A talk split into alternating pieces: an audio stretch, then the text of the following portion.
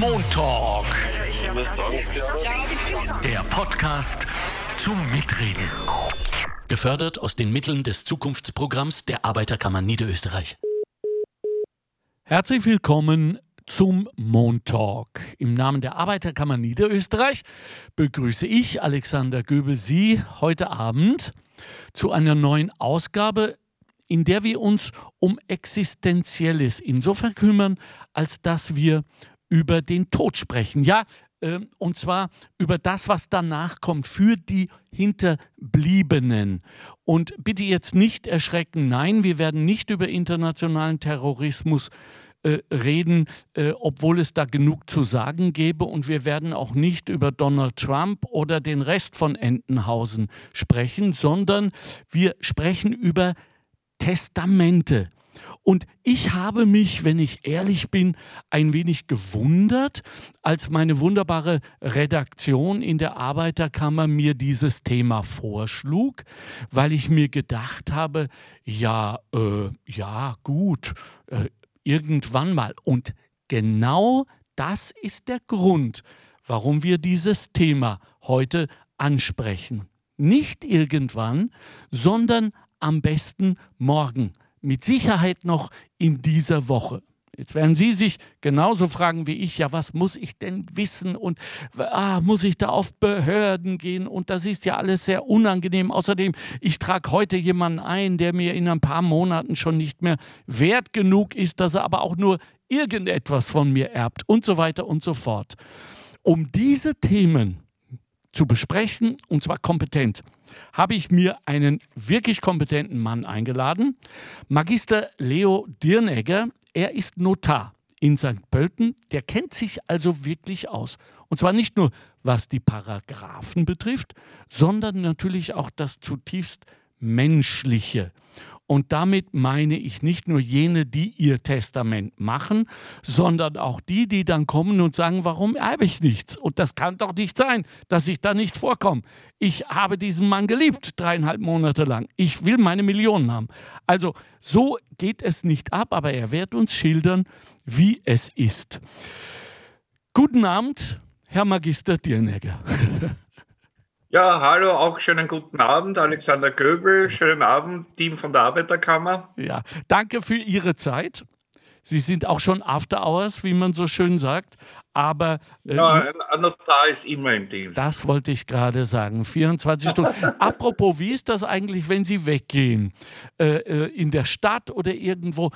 Ist das ähnlich wie bei den Medizinern, dass sofort alle kommen und sagen, ah, hier hinten im Rücken, schauen Sie mal nach. Oder äh, du, wie mache ich das jetzt? Ich muss was vererben. Macht man so Thekenberatungen? naja, äh, erstens einmal ist das ein Job, den man, und wir sind in Wahrheit ja Notare, wir sind Dienstleister. Ähm, Menschen, ja. die halt in ihren Rechtsverhältnissen etwas brauchen. Und damit, äh, wenn man den Job mit Leidenschaft macht und natürlich auch, so wie es in St. Pölten ist, in einer Stadt verwurzelt ist, äh, ist man auch, auch immer in der Freizeit und das aber auch, muss ich sagen, gerne, wenn man, wenn man den äh, Job liebt, äh, ist man auch in der Freizeit immer konfrontiert mit Bekannten und das kann im Schanigarten sein oder irgendwo, da sagt, du Entschuldige, darf ich dich etwas fragen? Ja. Und das gehört eigentlich laufend dazu und ich muss sagen, es ist schön. Wirklich wahr. Das, äh, das überrascht mich jetzt ein wenig, äh, beruhigt mich, mich aber auch gleichsam, äh, weil wer weiß, wann wir uns begegnen und dann weiß ich, ich darf ganz offiziell.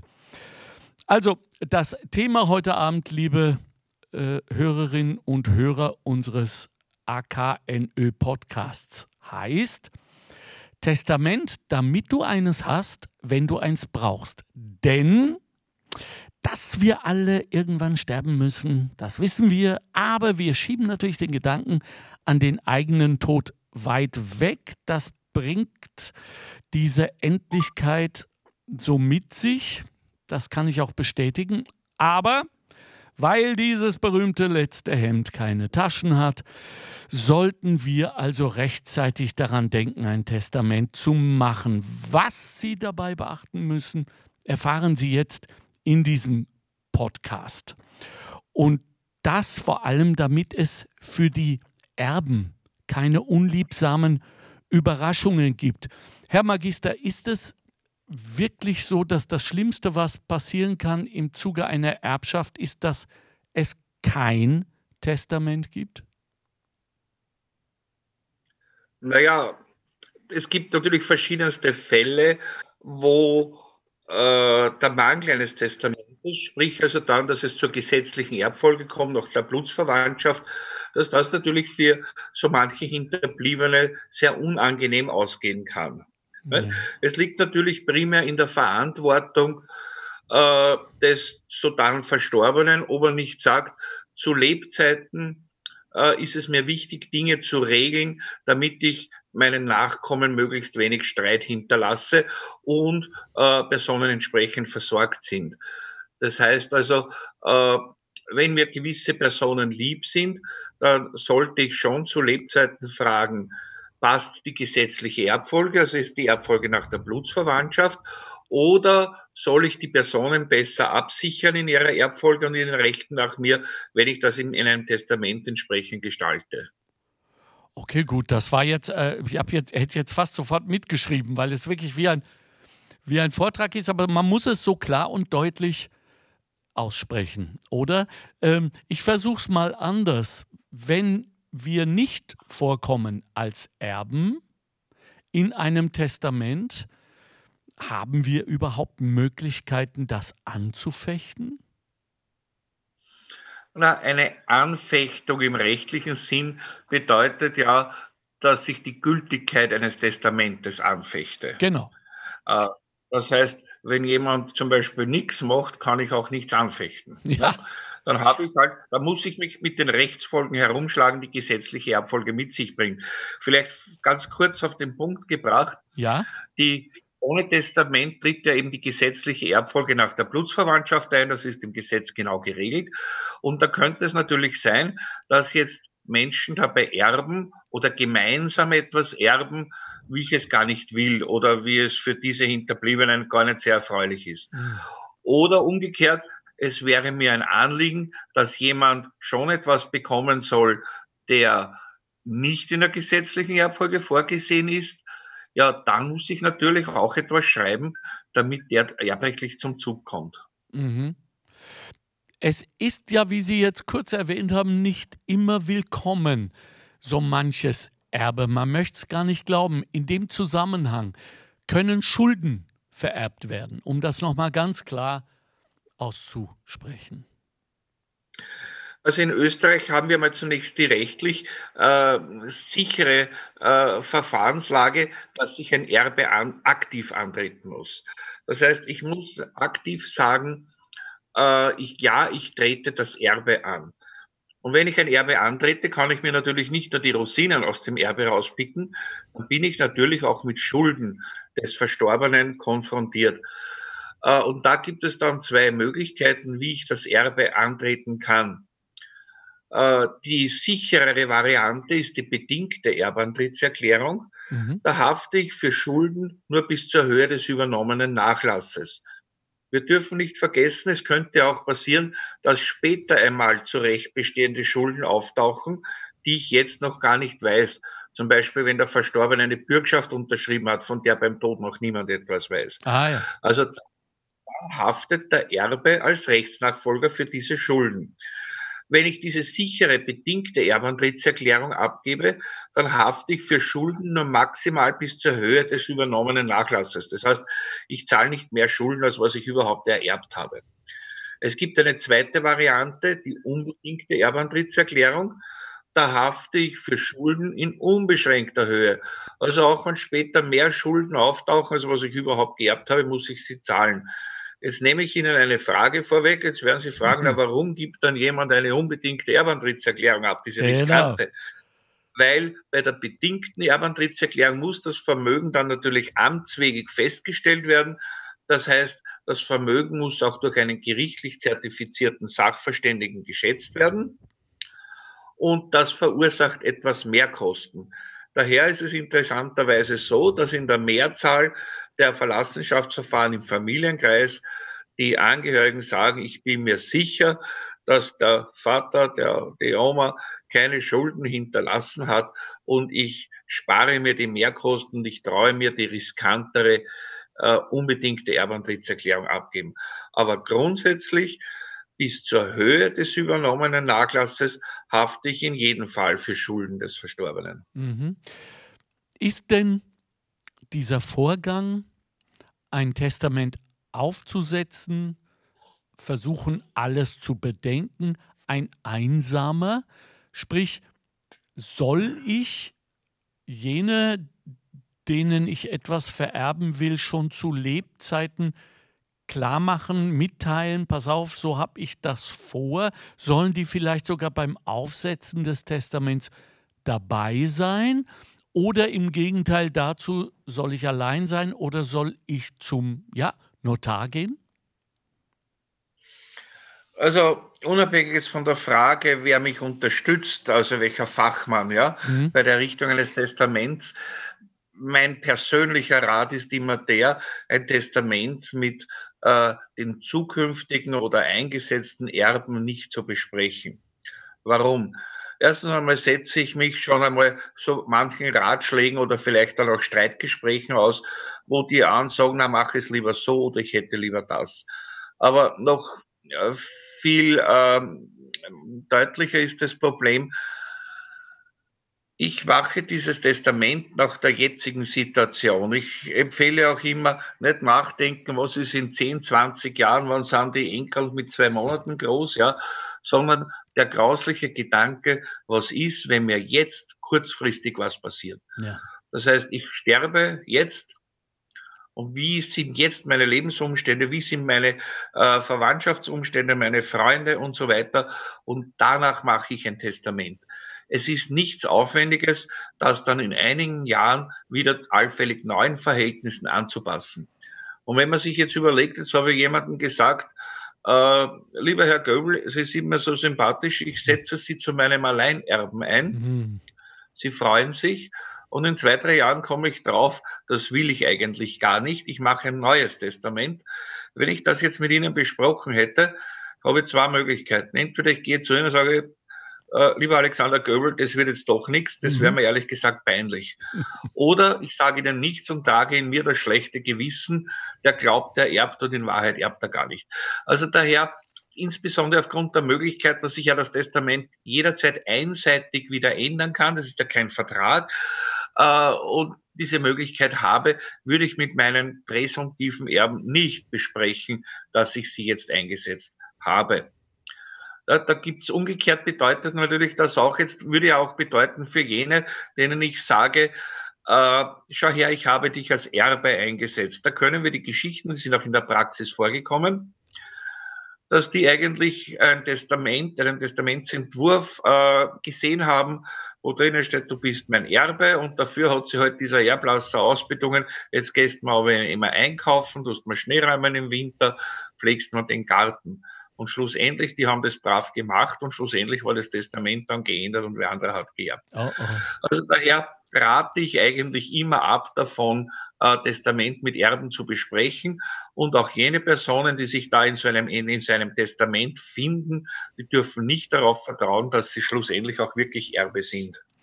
Jetzt kann ich natürlich nicht umhin, wenn Sie schon eine solche Geschichte mit uns jetzt geteilt haben, nachzuhaken und nachzufragen. Ich kann mir schon vorstellen, dass Sie unter Schweigepflicht stehen. Nichtsdestotrotz der Journalist in mir kommt durch. Ich muss fragen, was war denn die skurrilste oder sagen wir mal jene Geschichte im Zuge Ihrer beruflichen Laufbahn in Sachen Erben, äh, an die Sie stets zurückdenken, wo Sie sagen, also damit hätte selbst ich nicht gerechnet?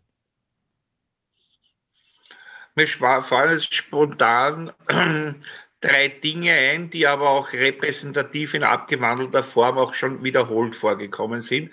Das, das erste war zum Glück ein Einzelfall. Ich habe schon gesagt, die gesetzliche Erbfolge, wenn es jemand kein Testament hinterlässt, geht über die Verwandtschaft. Und da ist jemand verstorben, kinderlos, keine Geschwister, Neffen, Nichten. Das heißt, äh, der Nachlass wurde aufgeteilt über die Großelternlinie, über Tanten, Onkeln, Cousin, Cousinen, die alle sehr kinderreich waren. Und hm. wenn natürlich jemand vorverstirbt aus dieser Linien, aus diesen Linien, dann treten wieder deren Nachkommen in die Erbportion ein. Und da hatte ich eine äh, Verlassenschaft mit 72 Erben. Das war natürlich Rekord. Ja, äh, ich habe dann den Vortragssaal einer nicht unbekannten St. Pöltener Bank gemietet und Sie können sich vorstellen, 72 Personen sind dann in Kinobestuhlung äh, gesessen, waren aber sehr kooperativ, es ist sehr gut gegangen und es war ein Glück, dass ein Vermögen von knapp äh, einer Million Euro da war. Das heißt, es haben auch die kleinsten Portionen, Erbportionen, Erbquoten noch ein bisschen was bekommen. Ja. Okay. Also das war natürlich das, wo ich immer sage, die Notare fürchten sich, wenn jemand keine engen Verwandten hat, weil sich die sehr aufsplittert, zum Beispiel über diese dritte Parentel, über diese dritte Erbgruppe der Großeltern, dann fürchten sich die Notare, wenn kein Testament da ist, weil der Stammbaum sehr verzweigt sein kann. Wahnsinn. Das war mal das Erste. Ja. Und die anderen beiden, ich, ich, muss, es, ich muss es erfahren. Dann die, anderen, die anderen beiden sind eigentlich äh, weniger lustig. Äh, das sind erstens einmal die Dinge, äh, des Pflichtteilsrechtes. Ja. Ähm, das bestimmten nahen Angehörigen steht, wenn, ich, wenn sie also nicht zum Zug kommen, weil im Testament jemand anderer eingesetzt ist, besteht bestimmten nahen Angehörigen, wie zum Beispiel Kindern, ein gewisser erbrechtlicher Mindestanspruch zu der Pflichtteil. Also ich kann grundsätzlich zu Erben einsetzen, wenn ich will, aber zum Beispiel meine Kinder gehen nicht leer aus. Dieser Erbe müsste dann meinen Kindern einen Geldbetrag, den sogenannten Pflichtteil, zahlen. Und da habe ich schon äh, erlebt, dass zum Beispiel eine Witwe, Hausfrau, dann nur mal die Witwenpension, die war zwar zu alleine, aber eingesetzt und hat das schmucke Einfamilienhaus, das sich die Pensionisten also im Laufe der Jahre äh, aufgebaut und gut erhalten haben. Die hat das zwar geerbt, aber sie musste dann einem Kind aus anderer Beziehung einen Pflichtteil auszahlen.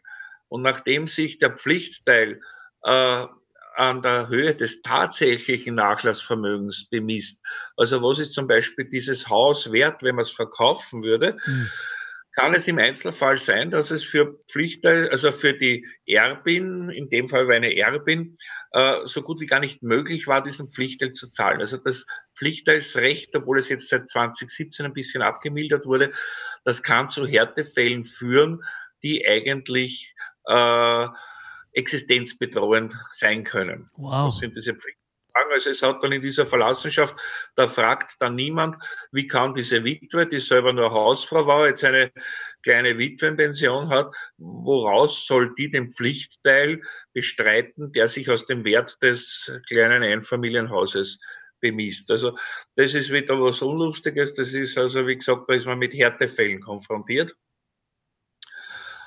und wo es dann auch viele Missverständnisse gibt. Ich sage immer so, das ist dann so Wirtshausgeschichten, äh, dass viele Lebensgefährten glauben, äh, wenn wir eine gewisse Zeit zusammenleben, dann haben wir irgendein Erbrecht oder dass zumindest der Lebensgefährte dann ein lebenslängliches Wohnrecht im Haus oder in der Eigentumswohnung des anderen hätte. Das ist nicht so. Also gerade Lebensgefährten gibt es eine, eine Wirtshausgeschichte offenbar, meinen, dass ihnen auch irgendwie ein Erbrecht, ein Wohnrecht zueinander zusteht. Äh, das ist nicht so und die sind dann natürlich wahnsinnig vor den Kopf gestoßen, äh, wenn sie eigentlich erbrechtlich und auch von der Wohnexistenz her unter Umständen leer ausgehen. Das ist insofern erstaunlich, als ja doch diese eheähnliche Beziehung in anderen Rechtssituationen sehr wohl zählen? Also ich sage ein Schlagwort immer, äh, Lebensgefährten sind in den, gelten in den meisten Rechtsbereichen als fremd. Hm. Das würde ich jetzt um so mitnehmen. Es gibt ein paar wenige Rechtsbereiche, wo auch auf den Lebensgefährten eingegangen wird, wobei es ja immer sehr schwierig ist, die Lebensgemeinschaft zu definieren. Nicht? Wann bin ich Lebensgefährte? Aber unabhängig davon, der Lebensgefährte wird eigentlich nur berücksichtigt im Mietrecht, bei der Wohnbauförderung und, äh, ja, und, ja im, im Pensionsrecht auch nicht. Also in sehr existenziellen Lebensfragen wie im Erbrecht. Oder kann ich dann mein Leben lang weiter wohnen im Haus in der Wohnung meines verstorbenen Partners? Bekomme ich eine Witwen- oder Witwenpension? Das ist alles mit Nein zu beantworten. Da gilt der Lebensgefährte überall als Feind. Okay. Bevor wir jetzt in die anderen Gebiete, die es unbedingt zu klären gilt, hinüberschreiten, äh, eine Message vom äh, Präsidenten der Arbeiterkammer Niederösterreich, Markus Wieser. Der schreibt uns nämlich zum Thema, geht ein geliebter Mensch von uns, ist in der Zeit der Trauer allerhand zu organisieren, im Zeitalter sozialer Medien umso mehr. Denn was passiert mit dem E-Mail-Account, mit dem Facebook-Konto oder dem Netflix-Abo?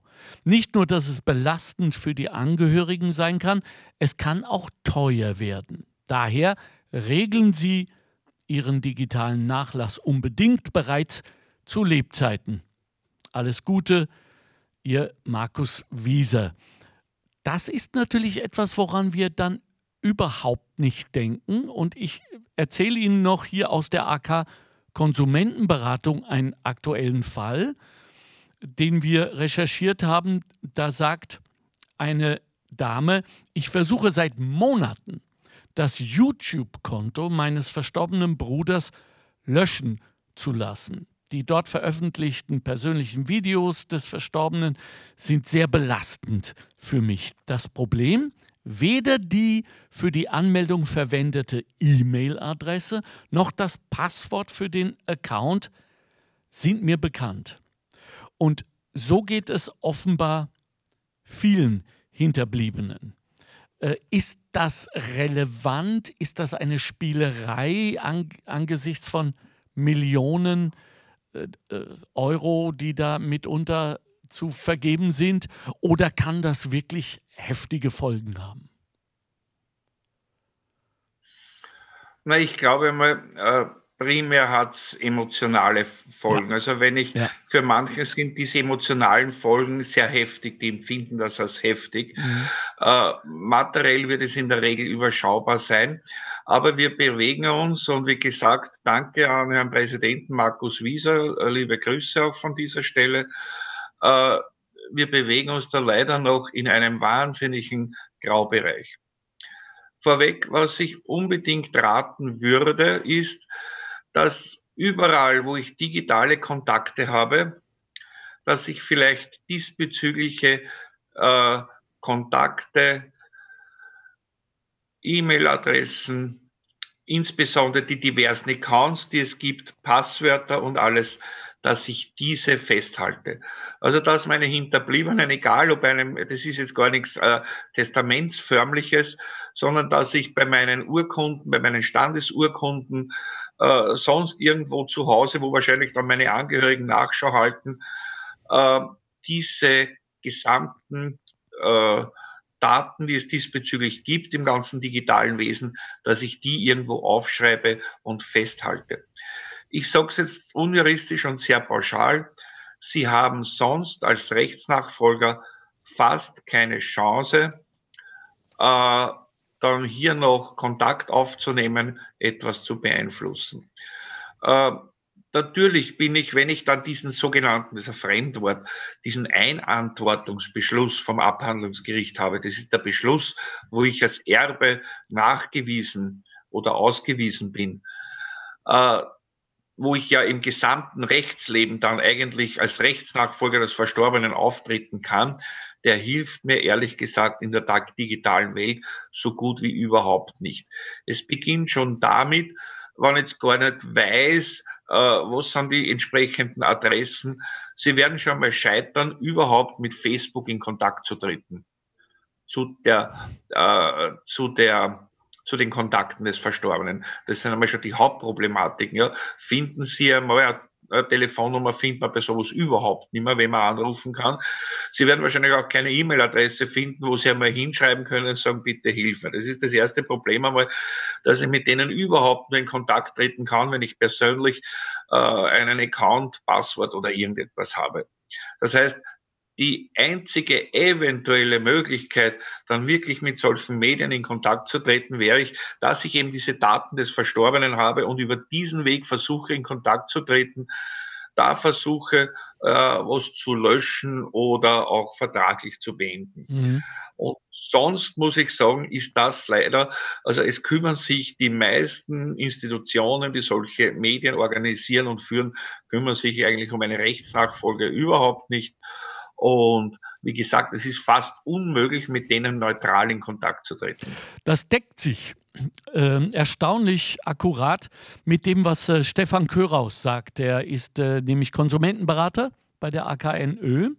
Und der sagt auch, wurde keine Vorsorge getroffen, hilft nur zu recherchieren und die einzelnen Dienste, bei denen die Konten geschlossen äh, und äh, wurden, äh, die zu kündigen äh, und selbst zu kontaktieren, ähm, einen rechtlichen Anspruch auf den Zugang zu den Accounts gibt es nicht.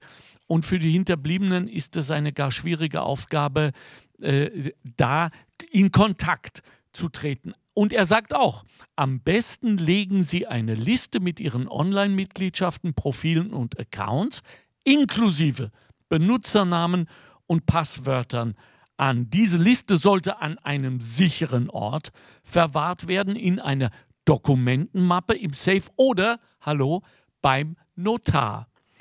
Gehört also offenbar zum Service. Eine technische Alternative, sagt Göraus, ist die Verwendung eines Passwortmanagers. In diesem Programm können alle Zugangsdaten verwahrt und mit nur einem einzigen Hauptpasswort abgerufen werden, das für die Erbinnen hinterlegt wird. Manche soziale Netzwerke, wie zum Beispiel Facebook, bieten mittlerweile Services zur Vorsorge an, wie etwa das Festlegen eines Nachlasskontaktes. Übrigens, äh, weitere Hinweise und Informationen zu diesem Thema natürlich die äh, Arbeiterkammer Niederösterreich im Netz auf Facebook und unter der Telefonnummer 057171 21923. Ich wiederhole 057171 21923. Ehrlich gesagt, Herr Dirnegger, ich hätte niemals daran gedacht, dass das so wichtig sein kann. Äh, Sie wissen, après moi, la Deluche, man denkt nicht mehr daran und äh, denkt sich, äh, das wird dann automatisch gelöscht. Wird es eben nicht. Ich möchte Ihnen, Herr Magister, ein paar äh, Facebook-Kommentare, die gekommen sind, im Zuge der Ankündigung dieses Themas mh, vorlesen. Matthias schreibt da, absolut wichtiges Thema, Ausrufezeichen. Man sollte dabei aber auch unbedingt an den digitalen Nachlass denken, da haben wir es wieder. Der wird allzu oft vergessen. Äh, er erinnert an Online-Händler zum Beispiel, die dann plötzlich Forderungen haben können und äh, und meint, dass äh, die ISPA, da weiß ich jetzt nicht gerade, wer das ist, klingt wie eine Regelbehörde, hat da etwas zusammengestellt. Wir haben äh, diese ISPA-Adresse für Sie dann äh, auch parat. Ich nehme mal an, auch auf der Facebook-Seite der Arbeiterkammer Niederösterreich. Maggie schreibt, hab ja wohl noch etwas Zeit mit 32 Jahren, bevor ich mir ums Sterben Gedanken machen muss. Vor allem bei mir gibt es nichts zu holen. Da schwingt ein wenig ein Irrtum mit, Herr Magister, oder? Ja, kommen wir noch einmal zum, zum ersten ja. Beitrag. Ähm, wir bewegen uns da eigentlich im fast digitalen technischen Bereich. Äh, und ich weiß aus eigener Erfahrung, Spitzenkräfte sitzen da wirklich in einem Teilbereich der Konsumentenberatung in der Arbeiterkammer, die sich, äh, die schon sehr, sehr äh, kompetent sind in den Fragen dieser sozialen Medien. Ja. Und da hat man wirklich, äh, findet man eine sehr gute Beratung, äh, was ist technisch möglich, was ist bei den einzelnen Anbietern äh, möglich. Wir haben gehört, also es gibt auch vereinzelt schon die Möglichkeit, dort Personen zu bestimmen, die nach meinem Tod Zugriff haben. Was ja in Wahrheit eigentlich wieder unserem Zivilrecht widerspricht. Ja. Aber es ist aber schon gut, wenn es jemand machen kann. Hm. Äh, und wie gesagt, da sind sie, glaube ich, wirklich sehr gut aufgehoben. Da gibt es bei der Arbeiterkammer jetzt schon Spezialisten, die in diesem digitalen Bereich einen sehr weiten Überblick haben. Mhm. Das ist vielleicht zum ersten Beitrag. Äh, zum äh, zweiten äh, ist es so, ich kenne das aus der Berufserfahrung, äh, dass das Thema Testament im Unterschied eigentlich zum Thema Rechtsungeschäftsfähigkeit, das Thema Testament wird immer vor sich hergeschoben und man hat so den Horizont, ja noch sterbe ich nicht. Und ich glaube, wir wissen alle aus unserer eigenen Erfahrung, aus dem Umfeld her, also dass mich morgen nicht mehr gibt, ist keine Frage des Alters. Ne? So ist es. Und wenn ganz grauslich sind. Äh, und es müssen sich die Zuhörer damit nicht äh, identifizieren. Wir beide wissen nicht, ob einer von uns noch bis zum Ende der Sendung da sitzt. Ja, ne? ja. ich weiß, es ist leider so. Das können wir nicht sagen. Ja. Äh, wenn natürlich, wenn ich jetzt natürlich sage, ich habe eh kein Vermögen, ich, mir ist das eigentlich egal. Natürlich, weil ich sage, ich habe eh so gut wie nichts, ja, ja brauche ich mir auch nicht den Kopf zerbrechen, erben jetzt der A, der B oder der Y, nicht, wann eh nichts da ist. Ja. ja. Äh, die Frage natürlich, ob ich meinen Nachlass regle, ist ja äh, nur dann gegeben, wenn es wirklich äh, Vermögenswerte gibt, wo es mir am Herzen liegt, da kann man dann nachher noch auf ein paar Probleme eingehen, wo es mir am Herzen liegt, dass nach mir nicht der Chaos sein soll unter äh, diversen Miterben oder dass jemand da durch die Finger schaut, nur weil er nicht gesetzlicher Erbe ist. Ja. Ähm, das ist die, also das ist, wenn ich etwas habe, dann sollte ich schon darüber nachdenken, will ich meiner Nachwelt ein Chaos hinterlassen oder, äh, oder habe ich einen Regelungsbedarf? Äh, aber wie gesagt, der Frage, äh, ich bin jung und ich sterbe nicht, da kann man sich natürlich nicht anschließen, dieser Feststellung. Ja, richtig. Äh, übrigens, liebe Hörerinnen und Hörer, der Treffpunkt, das Magazin der Arbeiterkammer Niederösterreich, hat sich auch mit diesem Thema eindringlich befasst, möchte ich Ihnen sehr ans Herz legen. Dort wird sehr intensiv recherchiert und dann haben Sie auch etwas schwarz auf weiß dass Sie möglicherweise in diese Mappe, äh, die wir vorher besprochen haben, in diesem Dokumentenordner gleich mit einsortieren können. Ich habe noch etwas für Sie, das hat mich irgendwie erwischt, Herr Magister, nämlich der Hans schreibt, hm, drei Punkte, wer will schon meine alte Köschen? Und ich habe das gelesen und muss wirklich, ich bin jetzt über vier Jahrzehnte in diesem Land wohlgelittener Gast, aber diese, diesen Begriff Keuschen habe ich spontan nicht einordnen können und ich traue mich jetzt auch nicht zu sagen, was meine allererste Assoziation war. Äh, ich habe mittlerweile natürlich herausgefunden, es ist das Haus. Und ähm, da liegt doch auch insofern ein Denkfehler drin, als dass auch die älteste Keuschen, sage ich das richtig eigentlich? Keuschen, Keuschen, Keuschen, Keuschen? Keuschen. Keuschen. Man lernt nie aus, wirklich, ist ja Wahnsinn. Das ist eine, eine, eine, eine Überschneidung von EI und EU. Das muss man so irgendwie. Ja, aber es ist ein bisschen O-Umlaut auch drin, ne? Keuschen. Ja. So, also so alt kann die Keuschen doch gar nicht sein, dass sie nicht doch einen Wert hat. Naja, äh, jetzt gehen wir einmal davon aus, äh, Liegenschaftsvermögen, wir sprechen jetzt von Liegenschaften, sprich von Grund und Boden ja. mit einem Bauwerk darauf, äh, wird in der Regel nicht wertlos sein. Ne?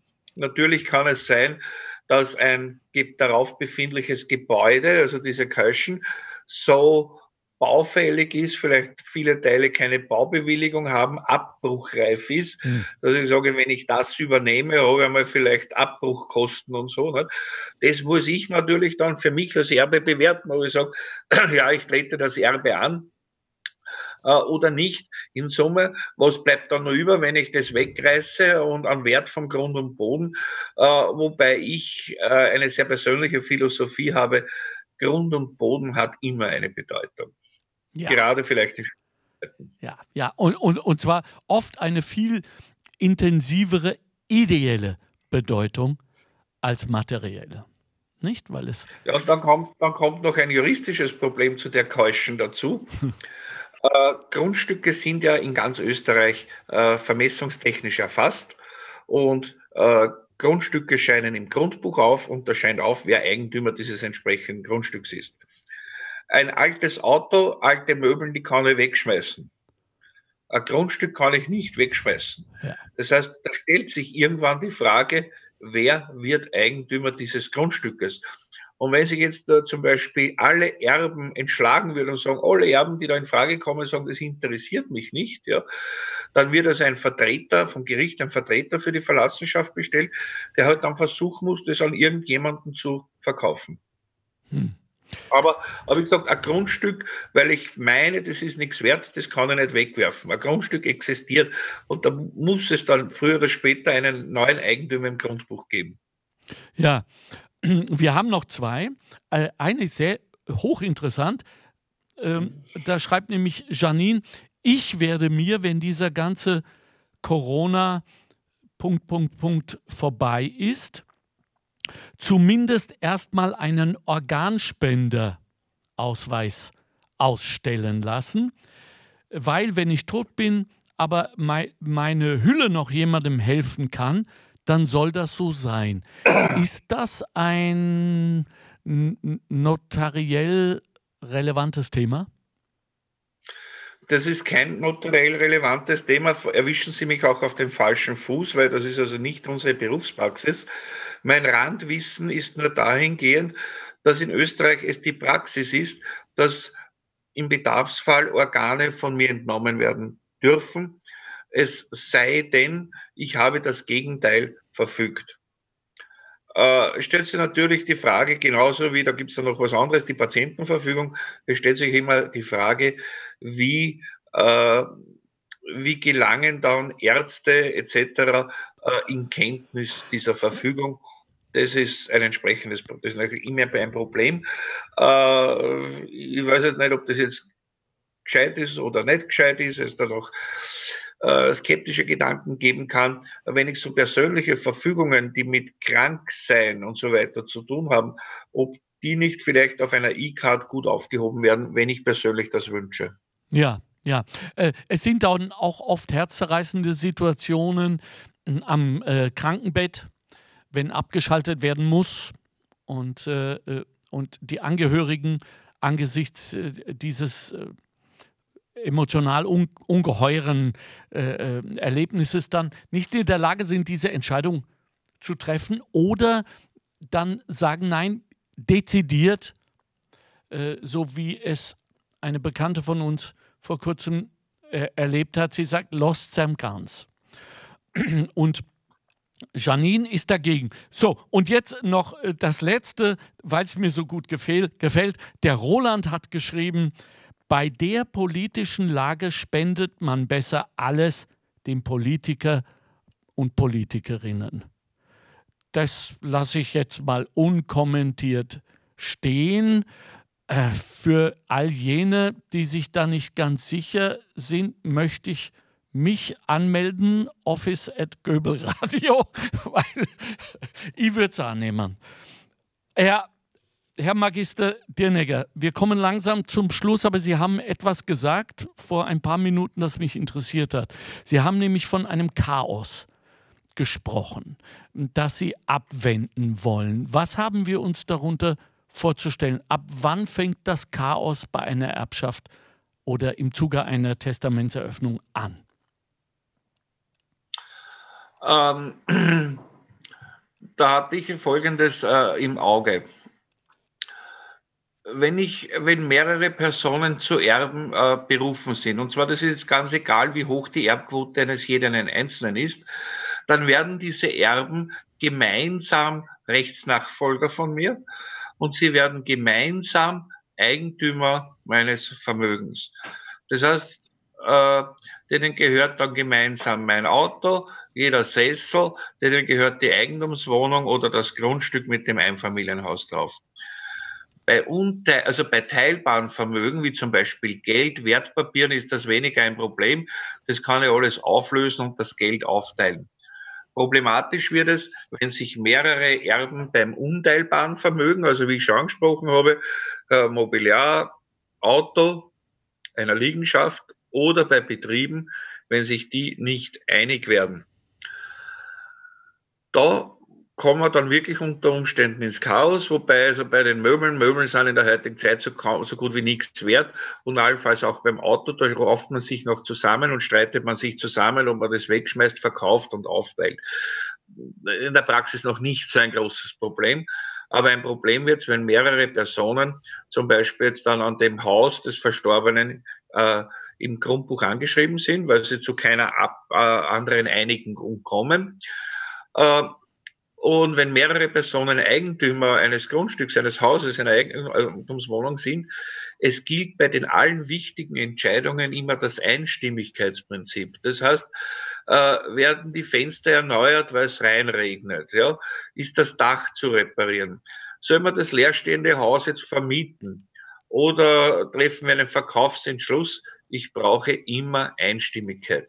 Und da kann immer ein Einzelner kann eigentlich alles blockieren und wir haben eigentlich eine Pattstellung, äh, dass eigentlich das Haus nur Spesen verursacht, aber in der Verwertung unbrauchbar ist. Noch schlimmer ist es bei Betrieben. Äh, eigentlich, wenn in der Betriebsnachfolge und gerade im Bereich der Arbeiterkammer wissen wir, äh, wovon wir reden, wie ein Betrieb zu funktionieren, zu laufen hat. Äh, wenn, also, wenn es auf einmal mehrere Chefs gibt, die sich in der Betriebs in den Betriebsabläufen und in der Weiterführung nicht einig sind, kann es zum relativ schnellen Tod des Betriebes dann auch führen. Das heißt, äh, dass auch dann der Betrieb ähm, nicht mehr weitergeführt werden kann, geschlossen wird, verkauft wird und insbesondere, also wenn der Betrieb geschlossen wird, es gibt sehr viele Unternehmer, die ihren Betrieb mit sehr hoher Verantwortung führen und viele auch mit Verantwortung gegenüber den Arbeitnehmern. Das heißt, das ist auch eigentlich ein Hinweis für Unternehmer, wenn ich diese Verantwortung nicht nur meinen Erben gegenüber, sondern auch gegenüber meinen Unternehmern, denen, ich, denen ich auch oft sehr verbunden bin. Ne? Gibt es viele gute Verhältnisse in Betrieben äh, diese Verantwortung auch meinen Arbeitnehmern gegenüber wahrnehme, dann sollte auch die Betriebsnachfolge geregelt werden, dass auch im Interesse der Arbeitnehmer der Betrieb dann wieder äh, gut und ohne Streitigkeiten zwischen Erben fortgeführt werden kann. Wunderbar, das war noch ganz, ganz wichtig. Danke, dass Sie noch daran gedacht haben. Herr Magister Dirnegger, danke für Ihre Zeit. Danke für Ihre Geduld. Ich stelle mir vor, dass es mitunter emotional nicht einfach ist. Erben, vor allem jene, die sich benachteiligt fühlen, zu beruhigen in ihrer Kanzlei.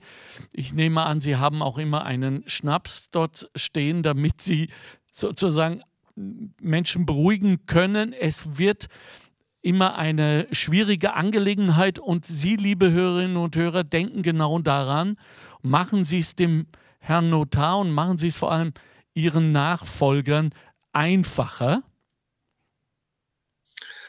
Ja, und da darf ich vielleicht noch etwas ergänzen. Gern. Äh, teilweise gibt es noch so eine gewisse Schwellenangst, dass ich jetzt mir eine rechtliche Beratung einhole äh, oder zum Notar gehe.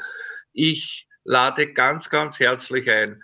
Haben Sie keine Schwellenangst wenn Sie nur, wenn Sie nur ein bisschen nachdenken, sagen, ich bin mir nicht ganz sicher, habe ich einen Regelungsbedarf, ist ein Bedarf, dass ich äh, testamentarisch etwas regle oder auch nicht, kann ja auch sein, dass eh alles passt, äh, scheuen Sie sich nicht, einen Notar vor Ort bei Ihnen aufzusuchen, die Notare gewähren generell eine erste kostenlose Rechtsauskunft. Das heißt, Sie rufen beim Notar vor Ort ganz normal zu den Kanzleizeiten an und, und vereinbaren auch einen Termin zu den üblichen Kanzleizeiten. Der steht Ihnen äh, zeitlich ausgiebig und das auch bei der ersten Rechtsberatung kostenlos zur Verfügung und berät sie. Sie erzählen dem ihre konkrete Situation, ihre familiäre Situation, ihre Vermögenssituation und sie werden da zunächst einmal kostenlos beraten äh, ob sie jetzt einen Regelungsbedarf haben, ob etwas empfehlenswert ist äh, oder nicht. Dann vielleicht ist es ja ganz interessant, wir reden die ganze Zeit vom Testament und denken Sie nach, ob es vielleicht notwendig ist, ein Testament zu machen. dann werden vielleicht manche auch fragen, na, was kosten das eigentlich? Ne? Ah, da ja, geht genau. ja oft um, um die Geschichte so herum, das ist ja eigentlich so teuer, da, da frage ich gar nicht. Ne? Äh, ich empfehle unbedingt, wenn Sie dann ein Testament äh, bei einem Fachmann, bei einem Juristen errichten, besprechen Sie vorher die Kosten. Tarifrechtlich dürfte ich die Kosten für ein Testament ausgehend vom Vermögen berechnen, da würde es sehr teuer werden. Daher ist es üblich, insbesondere, also ich kann es nur für die Notare sprechen, dass es für ein durchschnittlich umfangreiches Testament Kostenpauschalen gibt. Und diese Kostenpauschalen betragen in der Regel, habe ich gesagt, vorher mit dem konkreten Notar besprechen, die betragen in der Regel zwischen 400 und 700, 800 Euro äh, für so ein Testament. Da ist aber üblicherweise inkludiert also die ausgiebige Besprechung. Der Notar schreibt das Testament für Sie. Es wird in der Kanzlei unterschrieben, der Notar und üblicherweise zwei Mitarbeiter. Äh, innen sind dann die Zeugen. Und der Notar bietet Ihnen an, also wenn wir da noch Zeit haben, ist das vielleicht auch ein wichtiger Hinweis. Der Notar bietet Ihnen auch an, das Testament in Original für Sie aufzubewahren, damit es nicht verloren geht oder unterdrückt werden kann. Laufende Verwahrungsspesen haben Sie dann keine mehr. Und die zwei Vorteile, wenn das Original beim Notar hinterlegt ist, erstens einmal, wie schon gesagt, es kann nicht verloren gehen oder vielleicht unterdrückt werden was man immer auch damit meint oder passieren kann. Und das Zweite ist insbesondere, wenn ich meinen Erben nicht sage, wie wir schon vorher beplaudert haben, dass es von mir ein Testament gibt, der Notar ist verpflichtet, diese Hinterlegung im zentralen Testamentsregister der Notariatskammer zu melden, zu registrieren zu lassen. Und im Verlassenschaftsverfahren wird in diesem Testamentsregister immer automatisch nachgefragt und man sieht, ob bei irgendeinem Notar in Österreich ein Testament hinterlegt ist. Das heißt, ein bei einem Notar hinterlegtes Testament ist nicht nur sicher aufbewahrt, sondern es kann im Verlassenschaftsverfahren auch nicht übersehen werden. Und ich glaube, all das zusammen sind Kostenrahmen zwischen 300, 400 äh, und 700 Euro, äh, glaube ich, überschaubar. Natürlich muss ich das auch haben, aber ich glaube, das ist, das, ist das Preis-Leistungs-Verhältnis schon ein sehr sauberes sagt Magister Leo Dirnegger, seines Zeichens Notar in St. Pölten. Wir sehen uns entweder in seiner Kanzlei, liebe Hörerinnen und Hörer, oder bei Herrn äh, Stefan Köraus in der Beratung der Arbeiterkammer Niederösterreich. Hier nochmal die Telefonnummer 05 7171 219 23. Und wenn Sie persönliche Erfahrungen mit uns und mit den anderen Usern und Userinnen teilen wollen, gehen Sie auf die Facebook-Seite der Arbeiterkammer Niederösterreich. Wir wünschen Ihnen hier aus dem Studio von Göbel Radio alles erdenklich Gute. Ich sage das jetzt mit einem besonderen Nachdruck angesichts des Themas. Bleiben Sie unter allen Umständen gesund, halten Sie die Regeln ein und den Abstand und bleiben Sie uns treu. Haben Sie eine erfolgreiche Woche. Ich bedanke mich bei der Arbeiterkammer Niederösterreich für Ihre Partnerschaft, bei meiner wunderbaren Redaktion und nochmal bei Ihnen, Herr Magister, für Ihre Zeit und äh, Ihre Mühe, die Sie sich gemacht haben, um uns einfach Sterblichen etwas zu erklären. Dankeschön. Ihnen auch eine erfolgreiche Woche. Dankeschön. Danke auch herzlichst. Äh, alles Gute. Gefördert aus den Mitteln des Zukunftsprogramms der Arbeiterkammer Niederösterreich.